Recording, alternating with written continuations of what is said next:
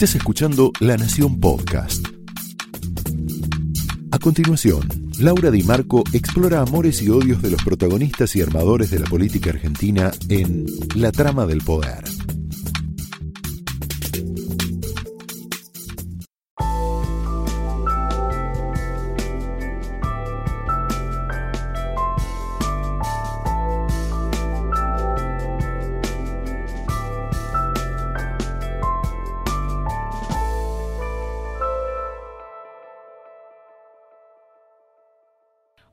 Buenas noches, bienvenidos a la trama de esta noche que va, va, a pasar por distintas estaciones. Suspenso, intriga, humor, curiosidad, datos. La trama de esta noche atraviesa la lucha contra el narcotráfico, contra las mafias policiales, también se para en la política, une todo eso, pero se centra en la historia de vida de un policía muy particular Estamos hablando del jefe de policía de la federal, el jefe de la Policía Federal, Néstor Roncaglia, que es nuestro protagonista de esta trama. Es muy especial por muchas razones, pero una de ellas es porque es un hombre especializado en combate al narcotráfico, que está teniendo avances en la gestión de Cambiemos, pero que también estuvo con Sergio Berni durante el eh, kirchnerismo, el cristinismo, Podríamos decir que es un policía que sedujo a Cristina y a Macri, que atravesó la grieta. Y vamos a averiguar en, esta charla muy, muy intensa que tuvimos con Roncaglia por qué esto es así. Esto llama la atención porque precisamente el narcotráfico o la falta de política para combatir al narcotráfico es una de las críticas más fuertes que se le hizo, entre otras, por supuesto, al gobierno de Cristina Kirchner. Se hablaba de las fronteras porosas, de cierta connivencia incluso con la política, desde el momento en el que eh, en el 2007 eh, parte del narco, la, efedrina o la, gente vinculada con la efedrina, eh, bancó, financió la campaña de Cristina Kirchner. Bueno, sin embargo, esta misma persona que se dedicaba, estaba al frente de la división de drogas peligrosas durante la era de Sergio Berni, de Cristina Kirchner, es ascendido en el gobierno de Cambiemos a jefe de la Policía Federal. ¿Cómo se produjo esto y qué está pasando con el tema narco en la Argentina? Se sabe que hay unas 100 organizaciones, la Argentina no tiene carteles de la droga, pero sí tiene organizaciones. Roncaglia nos va a decir dos cosas. Primero, cómo se está luchando frente a esas organizaciones. Y en segundo lugar, una afirmación muy inquietante. La lucha contra el narco en el mundo se pierde se pierde. Y nos va a explicar cómo, por qué. Muchas veces en esta trama de la policía en la Argentina, la las fronteras de la legalidad y la ilegalidad no están tan claras. Hablamos con Roncaglia también sobre el tema de, Monte, de San Miguel del Monte, de, la, del asesinato de los adolescentes en Monte. Y la pregunta es, ¿por qué cuesta tanto regenerar una policía como la bonaerense, que no es jurisdicción del jefe de la federal, pero de todas maneras eh, hay una, nos metemos en ese tema porque, porque tiene que ver también con la reconstitución de una fuerza mucho más sana de la que conocimos. Esta semana hubo otra noticia inquietante vinculada a la policía. Se están haciendo, se están impulsando estudios toxicológicos a las personas que empuñan armas y que y que están encargadas de cuidarnos. Esos estudios toxicológicos dieron en muchos casos positivos, es decir, hay policías que consumen cocaína, que consumen marihuana y eh, que consumen eh, estupefacientes, psicofármacos. Y bueno, se los está separando, pero digamos la novedad es hacer este tipo de estudios y poner un límite preciso a eso. No vas a poder despegarte de un tramo de la entrevista en donde Roncaglia cuenta cuando casi lo mataron en una entradera que parecía inicialmente un robo al voleo en su casa de Olivos donde vivía en el 2013, pero que finalmente tuvo que ver también finalmente con una historia de narcotráfico, una devolución de favores, entre comillas, de un operativo que le había hecho años atrás y ese operativo esta es una, hipótesis, ¿no? una sospecha, finalmente se tradujo en un atentado contra su persona, un atentado electrizante. Narcotráfico, mafia policial, política, y la relación con la ministra Patricia Bullrich, una ministra polémica. La trama de esta noche arranca de esta manera.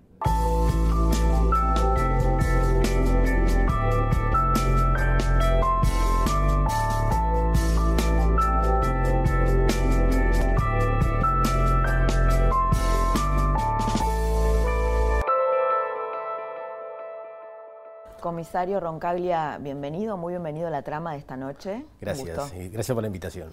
Una de las cosas que a, mí más me sorprende de usted como figura, como, como, personaje, es que es un hombre que estuvo en el gobierno de Cristina Kirchner, trabajaba con Bernie en, la parte de drogas peligrosas y luego fue ascendido durante el gobierno de, Mauricio Macri a jefe de la policía, ¿no? Una, transversalidad. ¿no? Algo así, no, digamos como el caso de los casos de los políticos que este, que pasan de una administración a otra, pero digamos, eso eh, dice algo sobre usted. ¿Qué es lo que dice? No, bueno, a ver, primero yo aclaro que la policía no, no, le pertenece a un gobierno, la policía le pertenece al Estado, a la sociedad. ¿sí? Y en ese marco uno cumple funciones. Por supuesto que yo trabajé con, la gestión anterior y trabajé muy bien, no tuve ningún, ningún problema. los últimos cinco años de mi carrera yo fui jefe de drogas peligrosas, ¿sí? Y la verdad que fue en ese, en ese, recorrido hicimos un montón de procedimientos, he trabajado con el señor Bernie, no tuve ningún problema, este, pero eso no significa que yo este, esté embanderado en un gobierno, no, no, no, yo cumplía con mi función de policía, fui elegido para conducir drogas y lo hice, creo que lo hice bien, sí, sí. y yo creo que eso se tuvo en cuenta, y bueno, ahí yo destaco, porque muchas veces, es verdad, que se tiene cuestiones, no, este hombre trabajó con la gestión anterior, no lo vamos a tener en cuenta, pero yo creo que con, mucha inteligencia tuvieron en cuenta lo que yo hice, mis funciones, mis contactos con la, con la justicia, tengo, trabajé mucho con los jueces federales. Con la justicia y con la DEA, ¿no? Sí, sí, sí. Sí, eh, eh, es, una, es, obvio que si yo estando trabajando en un tema de drogas, que es un delito global, yo no puedo estar aislado del mundo, porque las drogas no es un problema de, una región, de Argentina, es un problema del mundo. Entonces, eh, sí, por supuesto, tenía contactos con, con la DEA, la agencia norteamericana, una de las más conocidas, pero teníamos agencias con los alemanes, los franceses, los italianos, con las agencias, con Bolivia, Colombia, los países productores, o sea, hay un intercambio permanente. Yo creo que eso se tuvo en cuenta para, para, mi elección, que fue en marzo del 2016, cuando me llamaron, me ofrecieron ser jefe de policía. Y bueno, ya estamos transitando con la subjefe, que es una mujer que me acompaña en la gestión. Estamos juntos. Este, ya estamos transitando el cuarto año de gestión. Ahora, algo, algo eh, que, que, mucha gente por ahí se está preguntando es, al cristinismo se le achacaba que, eh, bueno, que no, digamos que el narcotráfico avanzó mucho, durante, esa, durante la época de Cristina y eh, ella en un momento dijo, bueno, pero si yo lo tenía Roncaglia, ¿no? Eh, me critican y lo tenía Roncaglia, es decir, el narcotráfico avanzó, las fronteras eran muy débiles, digamos, no estaban lo suficientemente controladas durante la época del kirchnerismo y, este, y ahora sí hay avances concretos. ¿Qué es lo que cambió? Eh, siendo que es la misma persona a la que se dedica a ese combate. Sí. Eh, sí, la escuché a, la expresidenta que hizo referencia en un momento. Sí. Pero bueno, yo insisto, eh, no es que no se trabajó, se ha trabajado muchísimo. Yo fui cinco años jefe de drogas. Mm. Y si vemos las estadísticas, también se ha hecho muchísimos procedimientos. Este, en la última etapa con el señor Bernie encabezando como secretario de Seguridad. Este, pero no era esa la sensación que se tenía. Que, se, trabajaba. Bueno, quizás, este, bueno, o, no se mostraba, pero hemos mm. hecho grandes secuestros. Eh, el laboratorio más grande de cocaína, que fueron 300 kilos, lo hicimos en el, 2000, en el 2014 en Rosario. ¿sí? Ya, ya Rosario era un problema en esa época también, hicimos infinidad de procedimientos.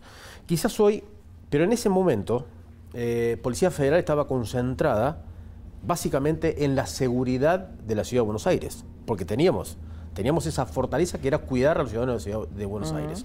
Entonces, eh, como también eh, Policía Federal y teníamos el compromiso de luchar contra el narcotráfico, pero la mayor fortaleza era y, la responsabilidad era sobre la seguridad común de la ciudad de Buenos Aires. Quizás por eso no se es veía. esa energía estaba focalizada en otro lado. Exacto. Quizás hoy se ve más, ¿por qué? Porque hoy, al dividirse la policía y a crearse la, la, la Nobel Policía de la Ciudad de Buenos Aires, nosotros como Policía Federal estamos cumpliendo nuestro rol federal. Es como si fuera un FBI este, norteamericano. Entonces, estamos concentrados en investigar el crimen organizado, el terrorismo, el narcotráfico, trata de personas, secuestros extorsivos. Y eso hace que todo el esfuerzo esté más, estemos más concentrados en ese sector. Es decir, ¿hay una decisión política diferente? Y, bueno, lo dijo el presidente Macri cuando asumió.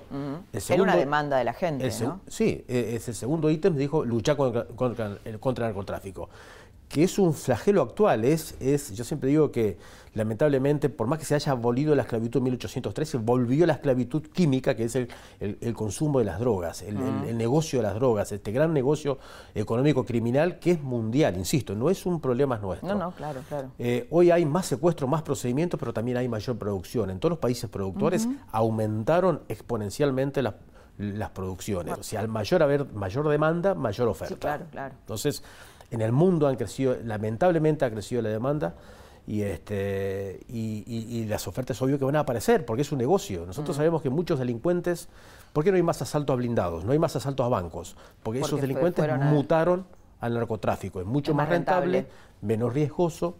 Este, y bueno. Eh, Después nos vamos a meter un poco en eso, pero le quiero preguntar algo que tiene que ver con su vida personal, pero también con la vida, con su vida como funcional, como policía de Estado, como usted dice, pero también con, con la Argentina. Usted en el 2013 tuvo un, casi lo matan, ¿no? casi se muere. un enfrentamiento que fue producto de una investigación que usted había hecho, o fue una devolución de favores, por decirlo de algún modo, entre comillas. Es lo que creo. Eh, ¿Cómo fue, ¿Cómo fue eso en el 2013? ¿Qué pasó realmente? Bueno, hace poco cumplí seis años. Creo que esto ocurrió el, primero de junio de 2013. Yo siempre digo que volvían a ser. Volvían a ser porque recibí tres impactos de bala en mi cuerpo y yo pensé que me moría y bueno, este, me salvaron, me salvaron tanto los médicos del Hospital Vicente López y después nuestros, nuestro profesional del Hospital Churruca, este, y bueno, y, sigo, y seguí en carrera. Fue un episodio muy violento, es verdad. Venía de un procedimiento. Yo en ese momento era jefe de drogas, ¿sí? En el año 2013. 2013, 2013 todavía, sí, kirchnerismo, ¿no? claro. Sí, sí, sí, sí. sí. Este, yo había ido un sábado, sábado a las 7 de la tarde. Este, eh, un equipo mío estaba trabajando un tema de drogas y detienen a los narcos y secuestran 100 kilos, creo que de marihuana, de marihuana en la zona de Campana. Creo que estamos trabajando con el doctor Bonadío. Entonces, este, yo siempre tuve eh, por costumbre en la conducción estar presente. Yo siempre digo, yo, yo este, no quiero que me cuenten lo que está pasando. Yo salí, salgo, suelo salir de mi zona de, salgo de mi zona de confort y voy al lugar, ¿sí? Y yo adquiero con mi sentido lo que, lo que está pasando, lo que está haciendo mi gente, porque yo tengo que transmitir eh, para arriba, ¿no? ahora me sorprende que usa la frase zona de confort, ¿no? Que es más de la psicología. Sí, pero bueno, pero yo insisto con eso, porque muchas veces este, yo siempre digo que los jefes, los conductores tenemos que dar el ejemplo y no estar en una zona de confort, que zona de confort es tomando un cafecito, el aire acondicionado, la calefacción en invierno, mientras tus, tu personal está en la calle trabajando. No, no, no. Si vos acompañás, vas a lograr mejores resultados, porque es una motivación adicional para el personal. Y eso lo, lo, tuve siempre, lo hice cuando era oficial subalterno, lo hice cuando era jefe de drogas, lo hago hoy por hoy, hoy por hoy lo hago como jefe de policía, y ese fue un sábado, hacer el procedimiento, y yo digo, yo tenía un chofer y un custodio, jefe de drogas, y este y cometo, bueno, son esas, y el personal mío estaba franco en su casa, y yo digo, bueno, me voy hasta, hasta Escobar, me voy solo con el auto, yo tengo un auto asignado de la policía, y este, voy a supervisar y vuelvo. Me voy, me fui solo yo manejando, que me gusta manejar, este, y a las 21 horas vuelvo a mi casa, ¿sí? 100 kilómetros. Cuando llego a mi casa me, es que me, me estaban ¿Casa en la zona norte? Sí, sí, sí, en Olivos. ahí vivo con mi familia. Bueno, tuvimos que ir de ahí porque, bueno... Sí, sí, lógico, claro. Mi, esposa, mis hijos quedaron muy, muy asustados.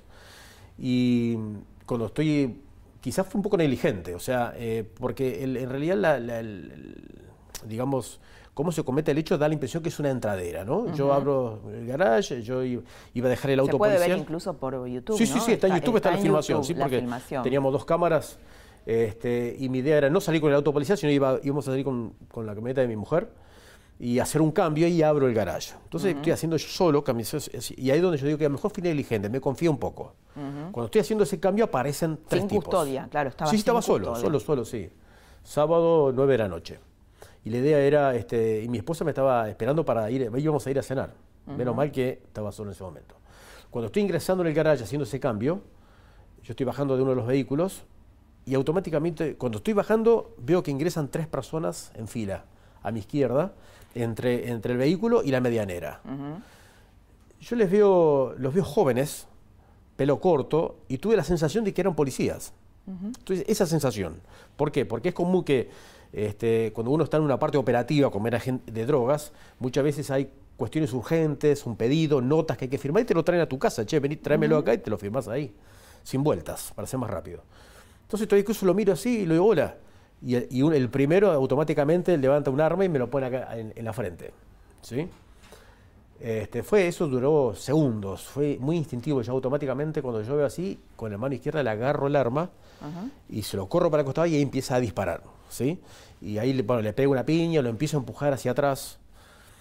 Este, fue muy, es un, es un momento de mucha, de mucha tensión, de mucha violencia, que vos no sabés lo que pasa. Yo escuchaba disparos, gritos, este, y yo empujándolo hacia atrás y veía varias personas y, y ellos los que estaban atrás también estaban con armas y no podían disparar. Porque los que estaban detrás de, Claro, porque estaban como en fila. Que, que, lo estaba atacando. Exacto, estaban los tres en fila. Muchas cosas después tuve, eh, tomé conocimiento de eso por las cámaras, porque eso es, uno vive con mucha tensión y Después, después me cerraron algunas cosas. Entonces yo con el, con el que estoy forcejeando primero caemos los dos al piso, ¿sí? Y a él se le cae la pistola incluso, que era una calibre 45, de mucho poder de fuego, se le cae al piso. El segundo se corre y yo lo veo, yo estaba arrodillado y lo veo y me va apuntando de vuelta en la cabeza. Entonces yo agarro, automáticamente le pongo la mano acá. Instinto. Y, me, y yo escucho dos fogonazos y no siento, no siento dolor, nada, pero después me estalla uno de este dedo, que me queda colgando, y una de las balas queda alojada en esta parte. Yo no y ahí pierde el conocimiento, se desmaya. No, no, no. Yo, este, en realidad nunca me dijeron que era un asalto, o sea, este, yo no entendía qué pasaba. Era un ataque. Sí, sí, era un ataque, claro. Era un ataque. Entonces yo, yo tenía mi pistola en la cintura, ¿sí? una, una 9 milímetros. Eh, yo yo sabía que la tenía, pero cuando, yo, cuando me apuntan, yo digo, no, primero me voy a resistir con, con las mis manos, porque si no, este, me iban a matar. Y en ese momento yo, ellos se abren, yo los veo, había unos árboles en la calle, y yo salgo a la vereda y ya con la pistola en mi mano, y cuando voy a apuntarles, uno de ellos se, da vuelta. ¿Se levanta usted del piso? Sí, sí, yo me levanto, ah, ¿sí? Y ahí saco mi pistola y voy a, cuando salgo, salgo a, a, a detenerlos, a ver qué pasaba, no entendía nada. Y, este, y el que con el que yo había forcejeado, después lo, se ve en la filmación, levanta la pistola y me pega otro tiro. Y me pega en el tórax. Esta parte, yo siento como una piña, un golpe. Este, era invierno, uh pullover, campera, pero igual, la bala atravesó, me hizo un agujero terrible. Y yo, bueno, ahí yo repelí la agresión, ¿sí? le, tiré con todo lo que podía, yo me, me parapeto extra un árbol, los tres me tiraban porque había este, había mm, cápsula de, tres armas diferentes. No, me estoy acordando, ¿no? Usted dice que, repelió el ataque, que en su estado de WhatsApp tiene una, una frase que dice, nunca te metas con alguien que está dispuesto a morir en batalla. sí, es verdad. Y es verdad y así lo siento. Este, a mí eh, muchos me dijeron, pero ¿por qué saliste? ¿Por qué no te metiste para adentro? Porque en realidad, este, y yo, este, yo siempre digo que como policía yo siempre fui al frente y digo, tenemos que ir al frente, para eso estamos.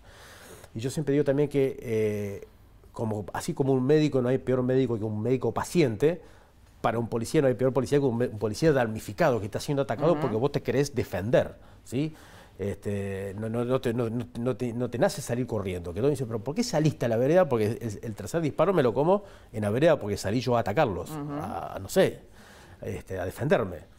Y, pero bueno, eso no lo pensás. La verdad que no lo pensás vos. Este, ¿Y pensó que se podía morir en ese momento? Sí, porque cuando eh, yo le disparo y se van. A uno, a uno le pego, de hecho, en el abdomen, que se va.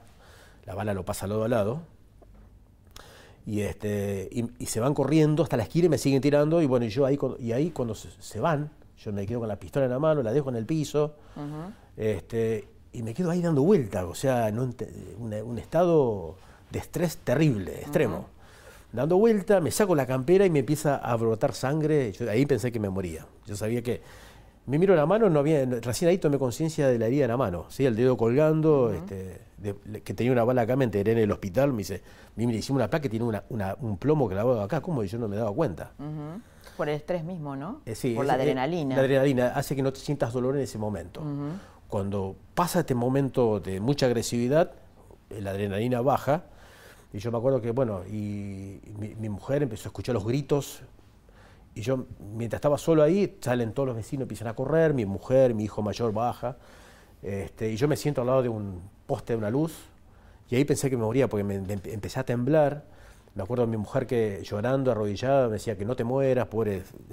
O sea, yo lo- hoy por hoy, mi mayor dolor es verlos a ellos. No, claro, a mi claro. mujer ahí arrodillada en pijama, que se estaba cambiando, estaba, en pijama no, estaba cambiándose para poder salir, y mi hijo también que se agarraba la cabeza y este me, y me- decía que no me muera y yo este no no y el que me dio tranquilidad. Justo había un médico que estaba casa por medio de mi casa que había ido a visitar a su mamá. Y viene también a auxiliarme un chico joven. Y me saca la- me levanta la remera y este me dice quédate me tranquiliza ¿sí? yo estaba seguro que pues yo sé que el- un impacto en el tórax es como una muerte segura entonces este él- Claro, y eso, su- eso, claro, iba en contra de, de- de- de su estado anímico. porque Sí, no, no, es que, es que yo sentía y sentía que me salía sangre. Este, y el médico nunca me iba a olvidar que viene y me dice, ponete de costado, me pone de costado y me, intro- me pone el dedo de él dentro de la herida, de adelante, y me hace poner de costado y me pone su dedo en la herida de atrás, ¿sí? Y toca los dedos. Me lo está diciendo. Dice, mira, dice, quédate tranquilo, me dice. La bala entró y salió. O sea, la dimensión, el agujero era así porque era calibre 45. Y me dice, se estaba tocando los dos dedos dentro de la herida, frío, en caliente, ¿no? Me dice, quédate tranquilo, que la bala entró y salió y no te tocó nada. Y ahí yo digo, y eso fue como que me tranquilizó. Y ahí yo empecé a respirar más tranquilo, con la ayuda y, y- y la contención de mi mujer ahí que lloraba, pobre y mi hijo. Este, y bueno, y después vino lo que pasó después, una ambulancia, me nos trajeron al hospital y terminé salvado. Salvado. Y hoy soy jefe de policía. Ahora, con, con final feliz. Ahora, comisario, esto eh, no fue una entradera. No, Esto o fue eh, el producto de una investigación previa. Sí. Parecía una entradera, pero no fue así. Yo creo que, que, parezca, que parezca un robo. Este, Que parezca un porque- accidente, que ¿no? parezca Como un accidente, refrán. sí, medio mafioso, pero. ¿Por qué digo el robo? Porque eh, yo creo que este, estas cuatro personas, dos de ellos fueron detenidos, un trabajo brillante que hizo la policía de la provincia en ese momento. Este, eh, la persona que yo le pego el disparo aparece en un hospital de Pilar y a partir de ahí este, se desencadena, se identifican los restos de los autores. Se detiene a uno más, ese tenía la pistola que coincide con la bala que yo tenía alojada acá. Pero lo, lo- lo extraño es que todos ellos eran de General Rodríguez, lejos de la capital, Sí. lejos de, de Olivos, ¿cuánto? 60, 70 kilómetros. Este, y eso me quedó interrogante, ¿por qué tan lejos? Y cuando yo veo las cámaras, ellos estaban en un, en un vehículo blanco, creo que era un Honda, y pasaron cuatro veces. Cuando yo me voy, el auto aparece en escena y aparece, empieza a pasar frente a mi casa. ¿sí? Y eso fue eh, como que me estaban esperando que yo vuelva. Que Entonces, no había sido al voleo, no había sido al azar. yo creo que mi hecho no. O sea, este, ellos, ellos, alguna información, no, yo creo que no sabían que yo era policía. Pero el que me entregó, porque si ellos sabían que el objetivo era matarme de una, no, no pierden tiempo. O sea, cu- cuando uno es más vulnerable, cuando está man- manejando el auto. Cuando yo estoy ingresando, me rodean, me disparan y me matan ahí. Esa era la intención. Eh, yo creo que ellos tuvieron la intención de ingresar a mi casa y hacer cometer una entradera. ¿Pero por qué? Porque indirectamente entregaron mi domicilio para robarme. Habrán dicho, che, este tipo cobró una sucesión, tiene un negocio, tiene dinero. Entonces, este, porque suele pasar. Y es común que muchos Pero- hechos pero son, no era ese el caso. muchos casos son entregados. Sí. La mayoría. Este, y entonces, ¿por qué? Yo pienso que esto, o sea, sin decirle que yo era policía, porque el delincuente sabe que si vos sos policía, estás armado, entonces no sé si lo va a cometer el robo sabiendo que vos sos policía, porque sabe que vos te vas a resistir. ¿sí? Y ya es un riesgo adicional. Este, pero se encuentra con la sorpresa de que yo era policía y me resistí y terminó como terminó. Ahora yo, ¿por qué digo que a lo mejor entregaron para que me roben? Y el que entregó, yo sa- sabía que yo era policía y sabía que yo me iba a resistir y sabía que me iban a matar en la resistencia. Y estaba... re- ah, Porque yo, me iba, yo no iba a permitir que entren a mi casa, Claro. que es lo que pasó. ¿sí? Yo cuidé mi familia y cuidé mi casa. Entonces, este, y no me importó nada sobre mí. O sea, entonces, O sea, contrató mano de obra que no sabía quién era usted. Claro, pero sabía, pero el que, ¿por qué? Porque este, yo en el 2008 yo hice un gran procedimiento de cocaína que fueron 2008. U- eh, 1.100 kilos de cocaína, no iba a en grandes detalles, pero bueno, todos estos autores de, esta gran organización era, había policías, había miembros de la ex CIDE y delincuentes comunes. ¿eh? Fueron todos presos y condenados a una cárcel. Y tres de ellos, ¿de dónde eran? De General Rodríguez. Uno de ellos, su domicilio estaba a cinco cuadras de uno de, los autores del asalto. ¿Y, ¿Y, estas personas estaban presas? Estaban presas en ese momento. Sí, algunas de ellas decir, contrataron desde la cárcel esta maniobra? Eh, porque tenían antecedentes, habían estado presos y siempre hay una relación intramuros normal. Este, y yo me había llegado rumores, porque estaban detenidos en Marcos Paz, que estaban averiguando sobre mi domicilio, sobre mi familia, a qué colegio iban mis hijos. Pero bueno, eso suele pasar, ¿no? Parte de, este trabajo complejo y peligroso. Este, entonces, pero bueno, pero eso la cuestión que no, o sea, eh, eso es difícil prueba. Sospecha. Es una hipótesis. Es una hipótesis. Porque ahora, ahora conviven mucho la ilegalidad, la legalidad y la ilegalidad se cruzan, ¿no? En, este juego de policías y ladrones. Eh, por ejemplo, a ver, lo que vimos en, sé que no es de su jurisdicción, pero el caso de Monte, que nos, que nos realmente nos conmovió, nos, este, nos impactó mucho.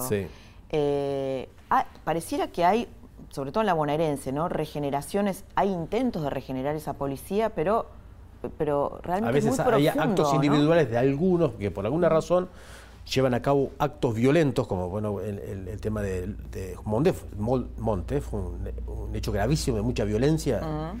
O sea, este, tres chicos muertos es. Pero, pero insisto, eso no es. Hoy por hoy hay un gran esfuerzo en mejorar la función de todas nuestras instituciones. Cada cual en su institución. Pero muchas veces este, hay actos que yo digo son individuales, no, es, no son institucionalizados, son actos individuales de un grupo. Pasa que también es motivo, como hablábamos antes, por qué el hombre o la mujer consumen drogas. Entonces, acá, ¿por qué en, un momento determinado un grupo de policías actúa de determinada manera? Eh, obedece a un esquema previo a su de dónde provienen o aprendieron a hacer eh, daño dentro de la institución o hay un esquema que viene antes de ingresar a la institución y, se repotencia en este momento. Pero bueno, hay muchos interrogantes y, las respuestas, y el caso de Monte, bueno, es un tema que está en pleno trabajo, en plena investigación, y yo sé que, tanto el, gobierno provincial, el ministro, están todos preocupados en esclarecer y dar una respuesta a la sociedad. ¿Cómo vivió usted ese caso? En donde la policía está en la mira más allá de que no sea su policía. lo que pasa es que, eh, claro, nosotros sabemos que la gente eh, no distingue la policía, si es policía federal, provincia o de la provincia. para la gente no, distingue si es el oficial o el suboficial, para todo. y está, no, no, está mal, porque no tiene por qué saber. Lo que tenemos en todo caso la obligación de hacer bien las cosas somos nosotros, desde el Estado. Este, ¿Cómo lo viví? Eh, bueno, es por supuesto que cada acto, cada acto de esta naturaleza es como que lo sentís como propio, ¿sí? Porque porque vos sentís que hay un gran esfuerzo para cambiar las cosas. ¿sí? a ver, tampoco hay que ser ciego y decir somos buenos y siempre fuimos buenos. No, no, se han hecho a veces las cosas mal. Pero hoy por hoy eh, hay un gran esfuerzo para mejorar, sobre todo en estos tiempos de las redes sociales, que ya todo se sabe, todo se ve, todo se conoce. Entonces, este, y necesitamos una, una imagen, buenos resultados que la sociedad es lo que espera la sociedad de nosotros. Entonces, cuando, cuando algunos de integrantes de la policía o de estas instituciones cometen estos tipos de delitos, lo sentimos como que un cachetazo a todo el mundo, como, che, qué mal, tenemos que volver a empezar. Mm. Eh, todo lo que se construyó volvió para atrás. Claro, es un daño a la institución en su conjunto. En su conjunto, sí, es como que un paso para adelante y dos para atrás. Vas a ir siempre para atrás. Entonces, este, pero hay, hay eh, hoy por hoy le puedo asegurar, este, desde nuestro ministerio, ¿no? O sea, y yo creo que en general hay una idea de mejorar las cosas, de hacer las cosas bien, que la sociedad nos está mirando y espera mucho de nosotros, ¿sí? Y genera mucha bronca cuando, cuando no respondemos a, ese, interrogante y esa necesidad de seguridad que tiene la sociedad. Hay una iniciativa que usted está tomando para averiguar el consumo de policías, el consumo de drogas por parte de policías que obviamente manejan armas y se ha descubierto que son consumidores sociales de eh, estupefacientes, cocaína. ¿Cómo es eso? Sí, a ver. Eh, ¿Es la primera vez que se hace algo así? de, ver si, si, los policías consumen? Sí, así en profundidad como Parece yo le algo puse. de sentido común, ¿no? De hecho, la gente que se ha recuperado de la adicción a las drogas, muchos están en contra de, la liberalización, porque dicen que si esto fuera fácil, si es fácil conseguir droga, volverían a, volverían a, a, caer, Entonces, ¿no? este, exacto, yo creo que esa es una respuesta de por qué no hay que liberar. O sea, ojo, yo estoy de acuerdo que el que decide y lo quiere hacer en su intimidad, sin afectar a terceros, respetando el artículo 19 de la Constitución, lo puede hacer pero, este, pero cuando hay menores, cuando hay provisión eh, eh, y está así este, indiscriminado y no le importa afectar a un menor o ir a una plaza, y eso es lo que está mal. El fallo Arriola prohíbe el consumo público, sino avala el consumo privado. Bueno, el tema del policía, yo siempre dije que el policía uniformado, el que tiene un arma en su cintura, no puede consumir drogas. ¿sí? Porque eh, el consumo de la droga produce una alteración morbosa de sus facultades. Eh, no, hay duda, por más que sea un simple porro que muchas veces se subestima, uh ni hablar de la cocaína, produce una alteración, eh, la persona, más si tiene un problema de base psíquico, consume una sustancia, un psicofármaco, lo que sea, puede hacer una explosión y, esa, persona tiene un arma, y el arma es un instrumento peligroso. ¿sí? Entonces, este nosotros sabiendo que hoy por hoy, este, en esta generación, los chicos jóvenes sobre todo, este, como que subestiman un poco el consumo de la droga porque viene de la mano de la aceptación social que está ocurriendo en estos tiempos. Bueno, de hecho hubo un informe muy impactante en estos días en donde de, organismos internacionales que la ponen a Argentina, al tope del consumo de ¿Eh? alcohol y drogas junto con Estados Unidos. Que es real. En América Latina. No hay y que, tapar. Ha, y que ha subido en los últimos 15 años. 15 años. Entonces, y como decía, hay una aceptación social, entonces los chicos a veces a lo mejor dicen, bueno, van a un fin de semana, van a bailar y bueno, este, pero yo digo, eh, si estás en la policía no lo puedes hacer. Entonces era, era este, lo hablaba, hablé con, nuestros, este, los integrantes de la Junta Médica, siempre nosotros cuando, cuando hay eh, el personal es propuesto para ascender, ahí se hace un examen médico si está en condiciones. Entonces, sumamos los análisis toxicológicos. Igualmente el Ministerio también implementó, hace exámenes este, sorpresivos en distintas fuerzas, este, pero yo no sé el nivel de resultados, pero lo concreto que, bueno, nosotros yo lo dispuse y en este último tiempo tuvimos casos de, este, eh, de algunos consumidores, ¿eh? de cocaína, marihuana y psicofármacos. Consumidores sociales. Está claro que son consumidores sociales, no son narcos porque muchos son residuos Usted sabe que en el organismo, por más que uno consume, quedan residuos en la sangre, en la orina, en el pelo, quedan, quedan residuos de consumo de, estupefacientes. Y, nos encontramos en esa no sorpresa, yo sabía que podía pasar. Y este, lo que pasa es que esto yo lo manejé con mucha reserva, ¿sí? Un grupo, ¿sí? Porque yo no, queremos estigmatizar también a esos consumidores, porque desde mi punto de vista el consumidor es un adicto y el adicto es sinónimo de enfermo. Claro, No es un delincuente, ¿sí? Este, entonces se manejó con mucha reserva, pero como en todos lados aparecen personas este, que no les interesa el daño que pueden cometer y por alguna razón, justamente yo creo que la pregunta viene a, que hoy trascendió que yo, este, todas estas personas que nosotros detectamos que tenían algún vestigio de consumo de sustancias, fueron pasadas a disponibilidad, ¿sí? van a ser tratados médicamente. Eh, suspendidos momentáneamente. Y, se les va a volver a hacer un examen y si están curados vuelven a trabajar. Y si no no van a poder seguir en la policía van a tener que y esto se va a hacer en los 30.000 hombres de la eh, federal estamos haciendo en principio todos los que van a ascender ¿sí? los que van a ascender y en todas nuestras escuelas ¿sí? en la escuela de capacitación lo estamos haciendo pero la idea es este, hacer exámenes sorpresivos, porque yo tampoco te iba a decir, che, dentro de una semana te voy a hacer un examen de sangre porque dejas de consumir y a lo mejor el resultado negativo. Te hago el examen y volvés a consumir. No.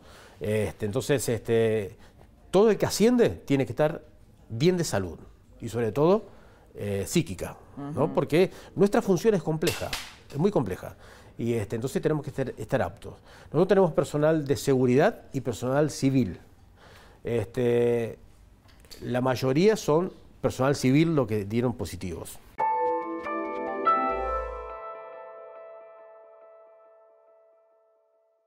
El caso Chocobar, ¿no? que, fue una bisagra, un antes y un después, que, eh, digamos, finalmente, bueno, se supo por las pericias que, disparó eh, Chocobar por la espalda. Esto, fue, digamos, el resultado La pericia, un detalle. la, pericia arrojó eh, que que no fue un disparo directo el que le dio muerte. O sea, Chocobar recibe dos disparos, uno en una pierna que no fue mortal y uno creo que arriba de la cintura que sí fue mortal, pero no fue un disparo directo, sino que primero la bala rebota en el piso y se vuelve y vuelve a subir, ¿sí? Y, esa, lamentablemente fue una bala mortal, porque ese plomo que tenía dentro de su cuerpo tenía vestigios de restos que había en la calle en ese momento. Esa es una pericia que hicimos nosotros y está aportada en la causa. Le pregunto esto porque, por ejemplo, desde, desde, el kirchnerismo se ha dicho, bueno, lo que pasa es que como se avaló a Chocobar a disparar por la espalda, entonces pasa lo de, lo de Monte. Han dicho algo así. ¿Qué efecto generó en la policía el caso Chocobar? Eh, el efecto. Eh, a ver, yo siempre digo que, que el policía, eh, una persona que está desarmada o que dejó de ser un peligro, y si está dando la fuga, yo no le puedo disparar por la espalda. Y lo enseñamos. ¿sí? Sí, puedo disparar, sí puedo disparar, y estoy obligado a disparar, cuando esa persona se transforma en un peligro inminente, donde pone mi peligro en mi vida o la de terceros. Pero si esa persona está, por más que haya cometido un delito, tenía un arma y lo tiró, yo no le, Chocobar creo que tenía el cuchillo encima, una cintura, no bien, mucho detalle no lo sé. Sí, sí. Pero eh, el policía no le puede disparar. A lo mejor en otros países ocurre, como puede pasar en Estados Unidos, pero es otra legislación, otro país. Otra cultura. Otra cultura, pero no es nuestro caso. Porque esto este, disparó también desde, desde la sociedad, esto que Gil Lavedra eh, llama demagogia punitiva, ¿no? Gente que pide eh, este tipo de actitudes. Sí, bueno, pero eso, es un riesgo y nos suele pasar. ¿sí? Son los, yo digo los famosos cantos de sirenas, donde la sociedad cansada de la inseguridad, ¿sí? donde, donde, donde a, las personas les aparece ese sentimiento este, del miedo. Entonces ve el policía y dice, como, bueno, este es el, que, que me va a salvar frente a los delincuentes. Entonces le pido que el policía mate al delincuente. Pero no, no, eso no, no, es, no es razonable. Si bien es un sentimiento que la sociedad lo tiene y lo pide, pero yo no puedo hacerme eco de lo que me dice la sociedad. ¿Sí? Primero porque la que me va a juzgar... es populismo, claro. No me va a juzgar la, sociedad a mí. A mí me va a juzgar ni siquiera un político. Me va a juzgar un juez con el impulso de un fiscal. Ellos van a, van a juzgarme a mí en mi conducta. Por más, no, pero la sociedad me pidió que yo le, que yo le pegue una trompada o que le tire un tiro. Si no, pero usted es policía, usted sabe, usted tiene que ceñirse a lo que dice el Código Procesal, la Constitución, el Código Procesal. No, se puede matar porque si no más. Eh, el tema de Chocobar, eh, el tema es, se trajo... Es interesante lo que usted dice, porque mucha gente salió a apoyarlo, ¿no? Salió a respaldar esa, forma, ese modus operandi. Sí, pero insisto, no se puede matar a cualquiera. O sea, primero, yo siempre digo, eh, claro, hablar, matar parece, se toma con mucha liviandad matar. Entonces, pero vos no estás en una guerra. Eh, eh, el delincuente, por más que sea un delincuente y te tiró, es un ser humano, es una persona. ¿Usted, mató a alguien en algún enfrentamiento? Estuve en enfrentamientos donde murieron delincuentes. ¿Y, qué, cómo, se, cómo se me pasó, Me pasó cuando era, era oficial joven, es, pero no es, no es algo grato, es, es, algo, es un momento de mucha violencia. ¿Qué efecto le generó eso? Eh, a ver, eh, uno siempre nosotros en nuestra capacitación nos preparan, por eso nos entregan un arma, si no, ¿para qué vamos a tener un arma? Es este, y el arma se usa cuando vos recibís una agresión, insisto, para defenderte o defender a terceros. Este, y en nuestro trabajo, que es un trabajo complejo, de muchas aristas, puede pasar que en tu carrera te encuentres con delincuentes y los delincuentes están jugados, muchos de ellos, sobre todo si tienen antecedentes. El delincuente está jugado, sabe, no quiere volver a la cárcel, dice yo ni vivo ni muerto, y, los tipos te tiran. No tiene nada para perder. No tienen nada que perder, ¿sí? O sea, lamentablemente también es para analizar por qué llegaron a ese punto, pero lo concreto que ellos dicen, yo no tengo nada para perder, ¿eh? yo no vuelvo, a la cárcel no vuelvo, así que me la voy a jugar. Y si la juegan, disparándole al policía, que es la persona que le va a poner límite a sus actos, ¿sí? No, no otra persona, no digamos un civil, miembro de la sociedad. Es la policía y tenemos la obligación de ponerle límite, somos la barrera. Y en, ese, en esa actividad que nosotros llevamos es riesgosa y nos puede pasar que tengamos enfrentamiento. Ahora, eh, y cuanto más, más trabajador es el policía, más activo es, más dinámico, no es un policía espectador que cruza los brazos y espera que, no, que le pase al otro. No, entonces eh, es muy probable que vos tengas intervenciones de este tipo, lo que me pasó a mí cuando yo tenía 27 años. Y, este, y que, eh, bueno, vos intervenís, las personas te tiran y vos respondes y, esa persona que vos le pegás cae al lado tuyo y vos tenés que intervenir. ¿sí? Este, y te encontrás con, una persona que, se está muriendo y se muere delante tuyo. Entonces, al principio es un sentimiento de odio y bronca porque esa persona casi te mata a vos, lo que me pasó a mí, me dispara y me la bala me pasa acá y me pega en el parabrisas y yo le tiré, obvio. Que, Voy a esperar que, che, disculpame, no me tire más, que me puede matar. No, es un momento de mucha violencia. o sea, sí, es, la vida de él o Yo digo, hasta suena una narración casi salvaje de película, pero es así, es lo que nos pasa. Y nos pasa en un segundo. Entonces, este, pero vos después pasa el momento y lo ves herido y muerto, y, este, y uno es un ser humano. O sea, bueno, sos una máquina, si no sos un asesino, nosotros no somos, nosotros este, no, estamos preparados para matar. Sabemos que puede, nos puede pasar y es parte de nuestro trabajo. Este, a mí, por ejemplo, eh, me, causó mucho impacto. O sea. sobre todo esto que cuenta, los 27 años, ¿no? Era muy joven. Que esto le debe pasar a muchos agentes, agentes jóvenes. Menos, creo. Este, y el tema es el, el, agentes que ganan después. ¿Cuánto? ¿Mm? Eh, digo, agentes que les pasa esto y que ganan cuánto. Hoy un agente nuestro gana 33 mil pesos. Y está arriesgando su vida para arriba. todo el tiempo, ¿no? Sí. Ayer ustedes pudieron ver un auto donde cuatro personas de la policía de la ciudad cometen, eh, cometen un... Eh, no, a ver, cuatro delincuentes saltan un negocio y un policía, cuidando la esquina, los apunta él solo y los detiene en una avenida, él solo. Ese policía gana no más de 40 mil pesos. ¿sí? Este, pero volviendo para atrás, lo que les contaba... Sí, lo del después.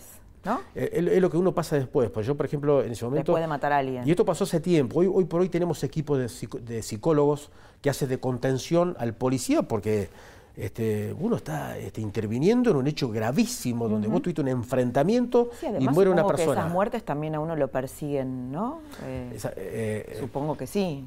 ¿Cómo te persiguen? Y digo, son como. Queda en tu cabeza. Queda en tu cabeza, claro. Obvio. Sí, sí. Porque es algo antinatural. Claro. Más a menos que uno sea, no sé, un Más allá que nosotros sabemos, bueno, es mi trabajo y sabemos y tenemos que tener una fortaleza especial. Sí, además los hombres también están como acostumbrados a separar la emoción, ¿no? Que eso no intervenga. es verdad. O sea, Pero eso eh, tiene es como los médicos. Eso eh. tiene un costo también, ¿no? Tiene un costo.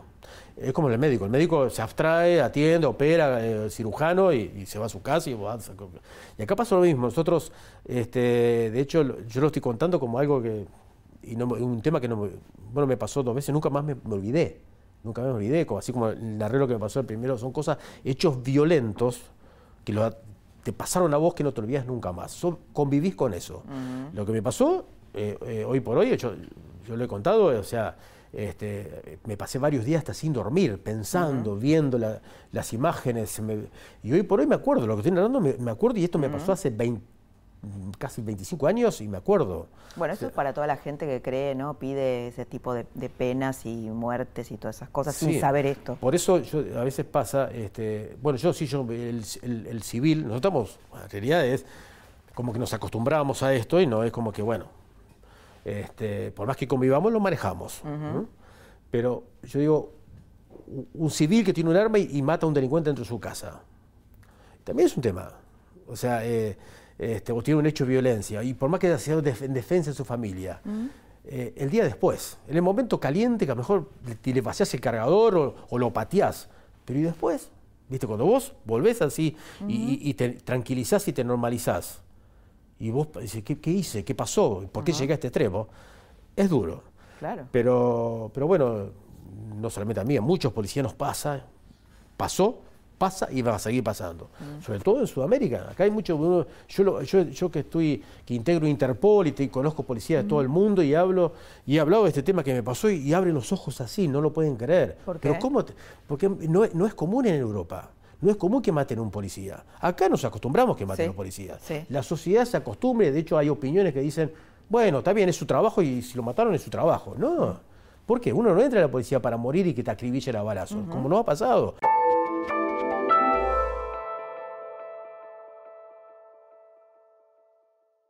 Esta parte te vas a enterar por qué es difícil para la propia policía controlar a los narcos cuando manejan sus negocios desde la cárcel. También cómo se ataca en una investigación eh, contra el narcotráfico el patrimonio de los narcos, cómo se sigue también ahí la ruta del dinero, por qué es importante seguir la ruta del dinero y cómo, de qué manera la sociedad que se rasga las vestiduras por el avance del narco o por los estragos del narco, también es cómplice.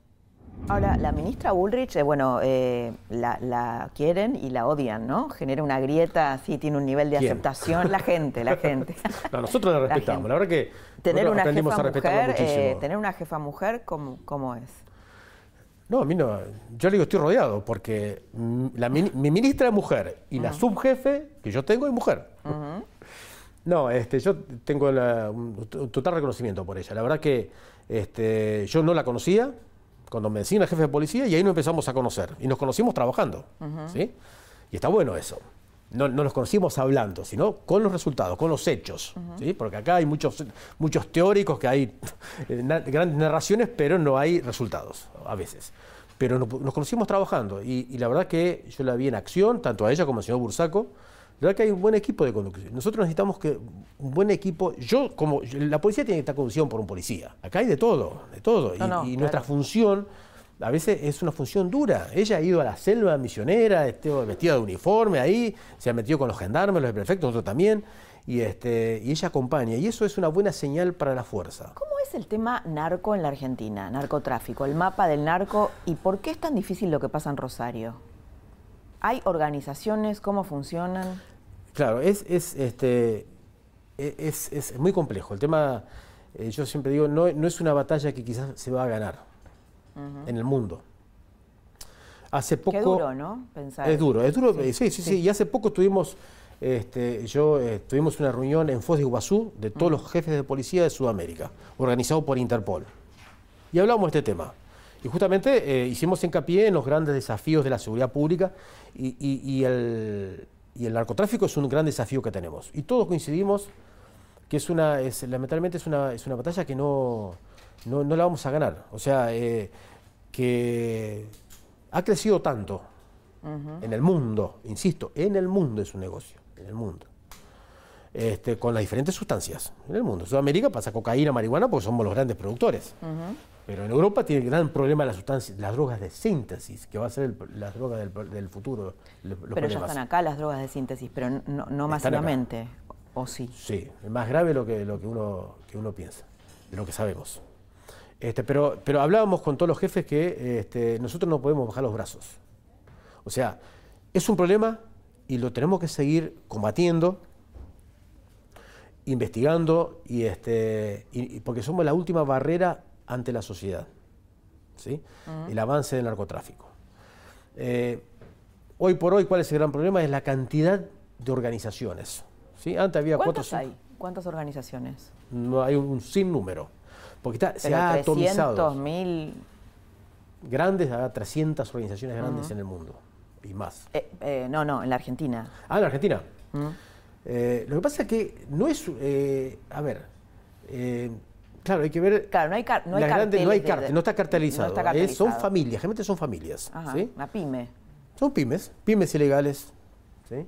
Este, yo creo que habrá 100, 100 y pico de organizaciones. ¿Argentinas todas o, No, no, todas tienen. Eh, muchas organizaciones son integrantes por argentinos y otras son por peruanos, por bolivianos, por colombianos, por mexicanos, este, por paraguayos.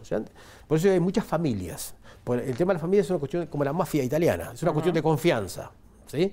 Entonces, eh, por ejemplo, este, no quieren integrantes de otras nacionalidades por desconfianza.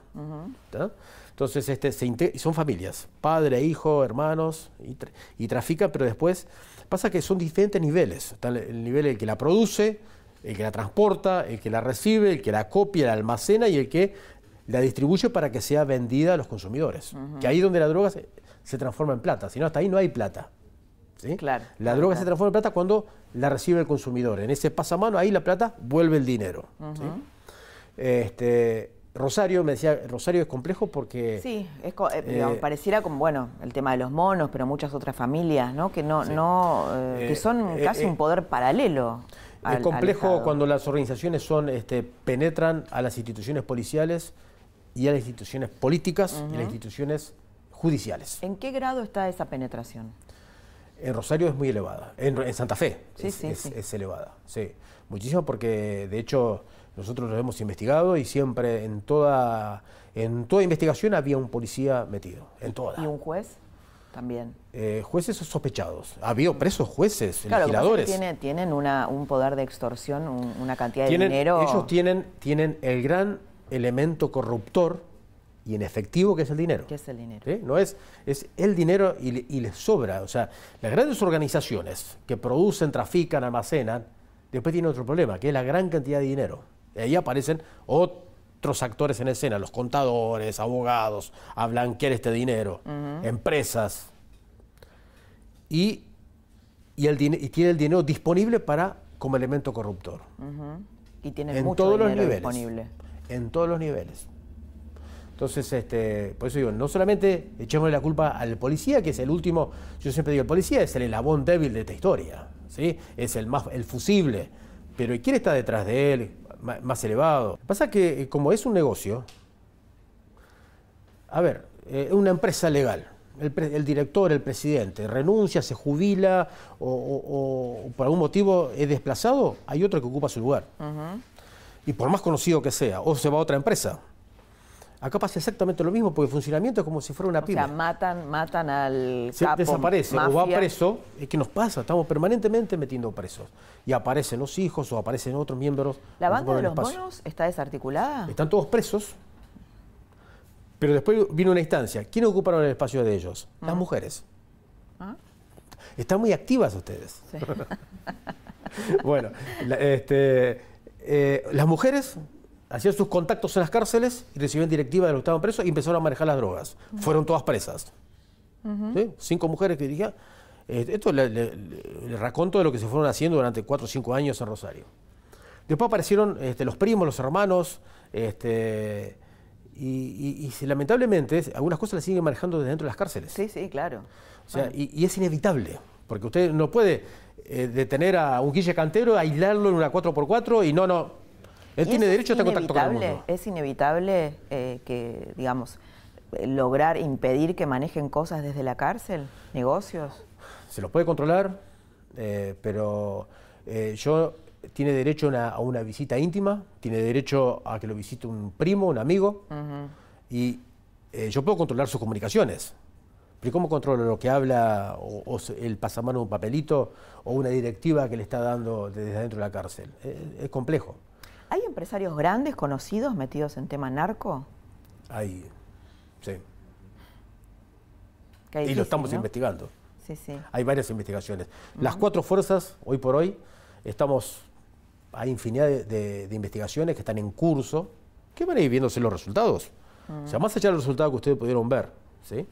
Que la sociedad, por eso digo, o sea, yo la ministra le pegan, pero por un lado la felicita, porque realmente se, han, dado buenos resultados. A nivel gobierno se han dado buenos resultados, sobre todo el tema de los delitos complejos.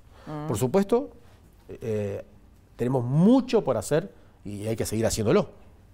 No se puede bajar los brazos, pero, este, pero hay muchas investigaciones y, insisto, siempre necesitamos, más allá de nuestro compromiso, estamos el compromiso de la justicia. Si yo no tengo un buen juez, yo siempre digo que la ecuación es simple una buena conducción política, un buen juez, un buen fiscal y una buena policía, tenemos buenos resultados. Si hay, si hay un break en acá, tenemos problemas. Comisario Néstor Roncaglia, muchas gracias por, haber estado esta noche y habernos explicado bueno, tantas cosas de un mundo oscuro, pero a la vez fascinante. Gracias. muchas gracias a ustedes. Esta noche nos metimos literalmente en la cabeza de un policía, de un investigador sobre el narcotráfico y, y nos metimos también en sus claroscuros. ¿Cómo piensa un policía? ¿Qué le pasa cuando mata? Cuando él dice, la sociedad le exige a un policía que mate a un delincuente, pero en realidad no es esa sociedad la que me va a juzgar, sino la justicia, esta doble vía entre la policía y la justicia. Una trama que seguramente te va a dejar pensando, que te debe haber abierto puertas hacia lugares que no habías pensado, que no habías reflexionado. Y el tema del caso Chocobar, cómo el caso Chocobar dividió, impactó en la fuerza y, generó toda una polémica que llega hasta nuestros días. El tema de la policía, el tema de la política, el tema de la mafia en la policía. Te espero la próxima semana para seguir compartiendo otra trama del poder. Que tengas muy buenas noches.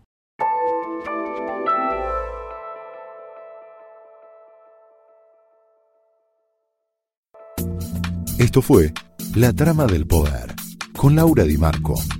Un podcast exclusivo de La Nación. Escucha todos los programas de La Nación Podcast en www.lanacion.com.ar. Suscríbete para no perderte ningún episodio. Estamos en Spotify, Apple Podcast, Google Podcast y en tu reproductor de podcast favorito. Seguí escuchando La Nación Podcast.